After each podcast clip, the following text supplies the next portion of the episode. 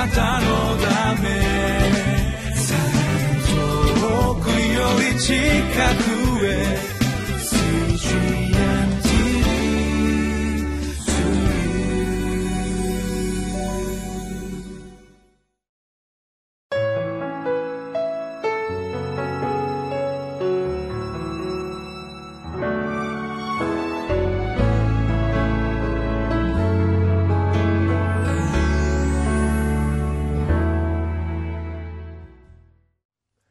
皆さんこんにちは。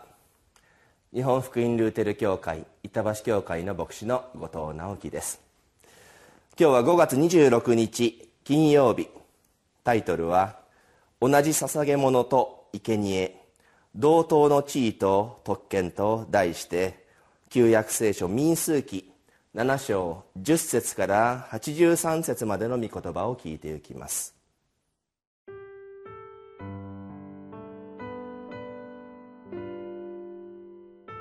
民数記7章、10節から83節祭壇に油が注がれる日に、族長たちは祭壇封建のための捧げ物を捧げた。族長たちが自分たちの捧げ物を祭壇の前に捧げたとき、主はモーセに言われた。族長たちは一日に一人ずつの割で、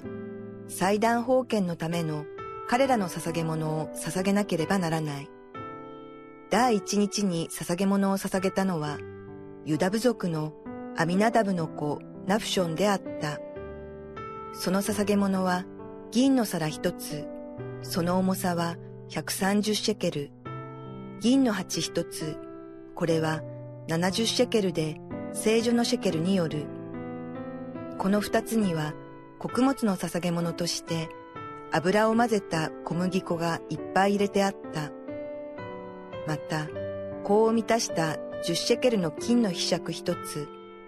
全焼の生贄として若いお牛一頭、お羊一頭、一歳のオスの子羊一頭、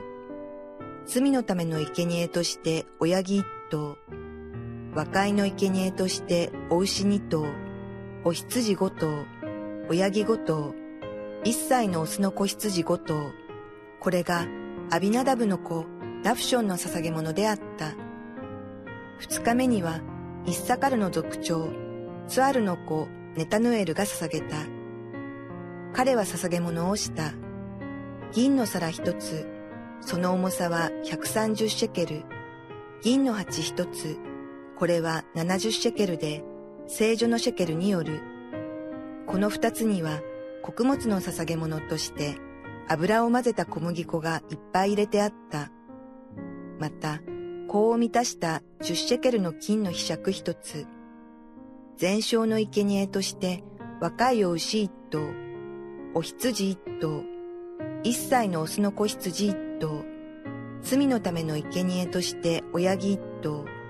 和解の生贄としてお牛二頭、お羊五頭、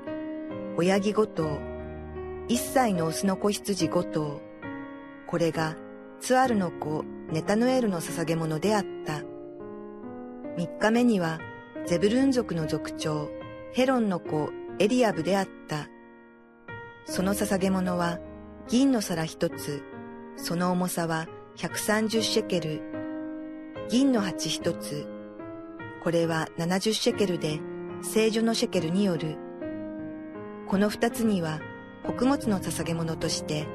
油を混ぜた小麦粉がいっぱい入れてあった。また、香を満たした十シェケルの金の柄杓一つ、全焼の生贄として若いお牛一頭、お羊一頭、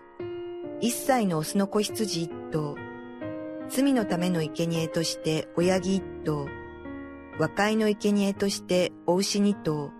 お羊五頭、親木五頭、一歳のオスの子羊五頭。これがヘロンの子エリアブの捧げ物であった。四日目にはルベン族の族長、シェデウルの子エリツルであった。その捧げ物は銀の皿一つ、その重さは130シェケル、銀の鉢一つ、これは70シェケルで聖女のシェケルによる。この二つには穀物の捧げ物として油を混ぜた小麦粉がいっぱい入れてあった。また、子を満たした10シェケルの金の柄杓一つ、全焼の生贄として若いお牛一頭、お羊一頭、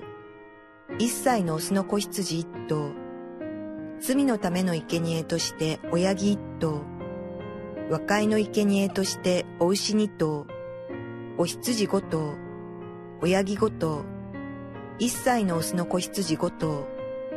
これがシェデウルの子エリツルの捧げ物であった。五日目にはシメオン族の族長、釣り社代の子シェルミエルであった。その捧げ物は銀の皿一つ、その重さは130シェケル、銀の鉢一つ、これは70シェケルで聖女のシェケルによる。この二つには穀物の捧げ物として油を混ぜた小麦粉がいっぱい入れてあった。また、子を満たした10シェケルの金の柄杓一つ、全焼の生贄として若いお牛一頭、お羊一頭、一歳のオスの子羊一頭、罪のための生贄として親木一頭、和解の生贄としてお牛二頭、お羊五頭、親木五頭、一歳のオスの子羊五頭。これが釣り社代の子シェルミエルの捧げ物であった。六日目にはガド族の族長、デウエルの子エルヤサフであった。その捧げ物は銀の皿一つ、その重さは130シェケル、銀の鉢一つ、これは70シェケルで聖女のシェケルによる。この二つには穀物の捧げ物として油を混ぜた小麦粉がいっぱい入れてあった。また、香を満たした十シェケルの金の柄杓一つ、全焼の生贄として若いお牛一頭、お羊一頭、一歳のオスの子羊一頭、罪のための生贄として親木一頭、和解の生贄としてお牛二頭、お羊五頭、親木五頭、一歳のオスの子羊五頭。これがデウエルの子エルヤサフの捧げ物であった。七日目には、エフライム族の族長、アミフデの子、エリシャマであった。その捧げ物は、銀の皿一つ、その重さは130シェケル、銀の鉢一つ、これは70シェケルで、聖女のシェケルによる。この二つには、穀物の捧げ物として、油を混ぜた小麦粉がいっぱい入れてあった。また、香を満たした十シェケルの金の柄杓一つ、全焼の生贄として若いお牛一頭、お羊一頭、一歳のオスの子羊一頭、罪のための生贄として親木一頭、和解の生贄としてお牛二頭、お羊五頭、親木五頭、一歳のオスの子羊五頭、これがアミフデの子エリシャマの捧げ物であった。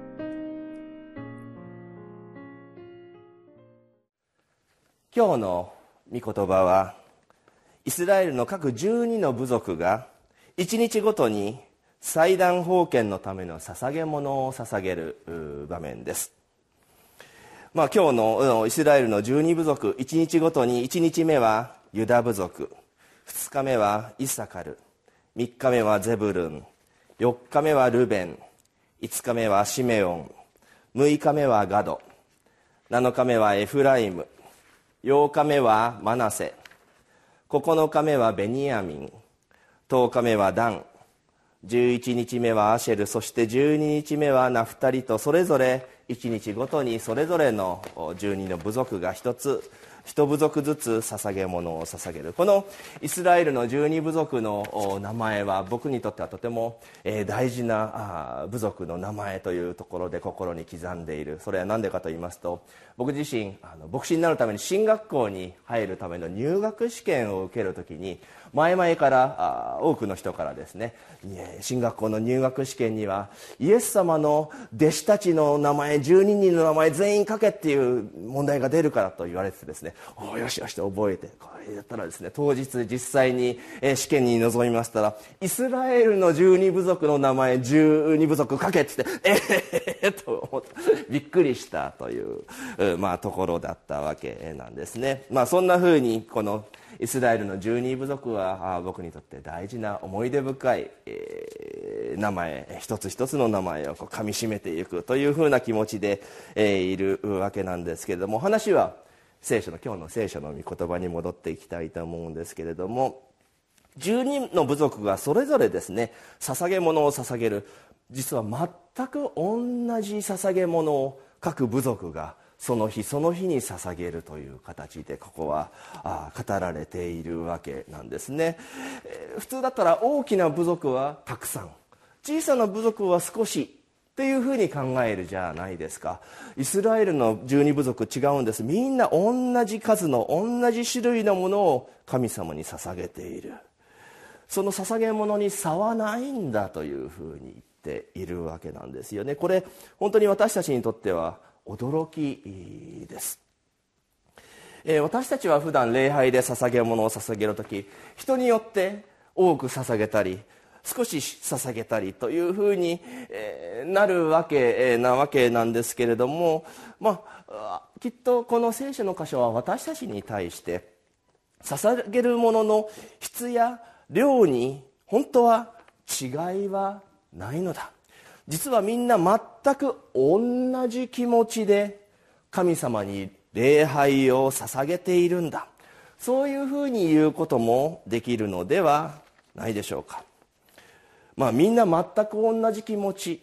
それが同じ捧げるもの。質も量も同じだというところに現れているというのがまあ大事なわけなんですね、まあ、そうは言っても私たちは捧げるものが違う。これって普通ですよね、えー、金額も違いますし、えー、そういうふうな形で私たちそれぞれ違う形で捧げていると思っている。あるいは捧げるものだけじゃないです。私たちはあああの人の信仰は素晴らしいのに私の信仰は本当に情けないなとか思ったりしますしあるいは私の祈りは本当に乏しいのにあの人の祈りは立派だと思ったりする。あるいは私は聖書のことよく知らないでもあの人よく聖書を読んでたくさん知っているなんて人と自分を比較して自分はダメだななんて思ってしまう。捧げるものの質と量は一緒なんだ。同じ気持ちなんだっていうのは分かっていながら人と自分の差を見て自分はダメだなダメだななんて思ってしまう。聖書の御言葉ってなかなか難しいなって思わされるのが私たちの本当の気持ちなのじゃないかなと思います。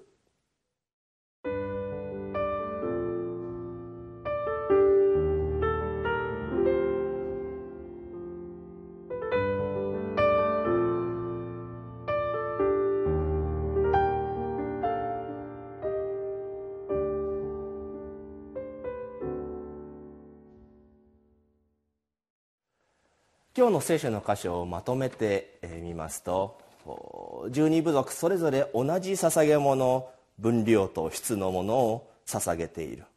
でも私たちに目を留めてみると私たちはそれぞれの人がそれぞれの量をそれぞれの質のものをそれぞれの気持ちで捧げている。この違いは一体何なんだというところなわけなんですよね。でもよく考えてみますと神様の側から与えられている恵みというのは私たち一人一人に均等に分け隔てなくそれぞれ同じものが与えられているということですよね。ほらあのちょうどマタイ福音書20章のブドウ園の労務者の例えがあったじゃないですか。イエス様こう語っていましたよね。早く来た人にも遅く来た人にも同じ一デナリが与えられる。全ての人に同じ分量のものを神様は私たちに与えてくださっている。だからこそ今日の聖書の歌詞のイスラエルの部族のように私たちはもしかしたら 目に見える形では違うものを捧げている違う量を捧げているかもしれないけれどもその気持ちは神様から一人一人にそれぞれ均等に与えられているものを同じ気持ちで神様にお返ししてもよいのだとこの聖書の箇所は私たちに告げているのではないでしょうか。神様はこの人にはたくさん愛を注いでこの人はちょっとだけ愛を注ぐなんてことはできないそのことをマタイ福音書の武道園のあの労務者の話は言っているわけですよね。みんな等しく神様は私たちを愛してくださっている。その気持ちああ感謝だな。その気持ちを神様に捧げる時私たちの気持ちは本当に同じもの同じ捧げ物を同じ礼拝で神様に捧げることができるのだ。だから神様の目にはその差はないんだよって言っているのではないかなと思います。お祈りを捧げましょう。天の父なる神様。私たちすぐ人と比較をしてあの人は素晴らしい私はダメだそんなふうに感じてしまうのが私たちの心のありようです。そんな私たちにあなたは等しく愛を注いでくださりあの人が素晴らしいからたくさん私はダメだから少しなんていうふうには見た見ないで同じ愛を注いでくださいますからありがとうございます。私たちみんな同じ気持ちで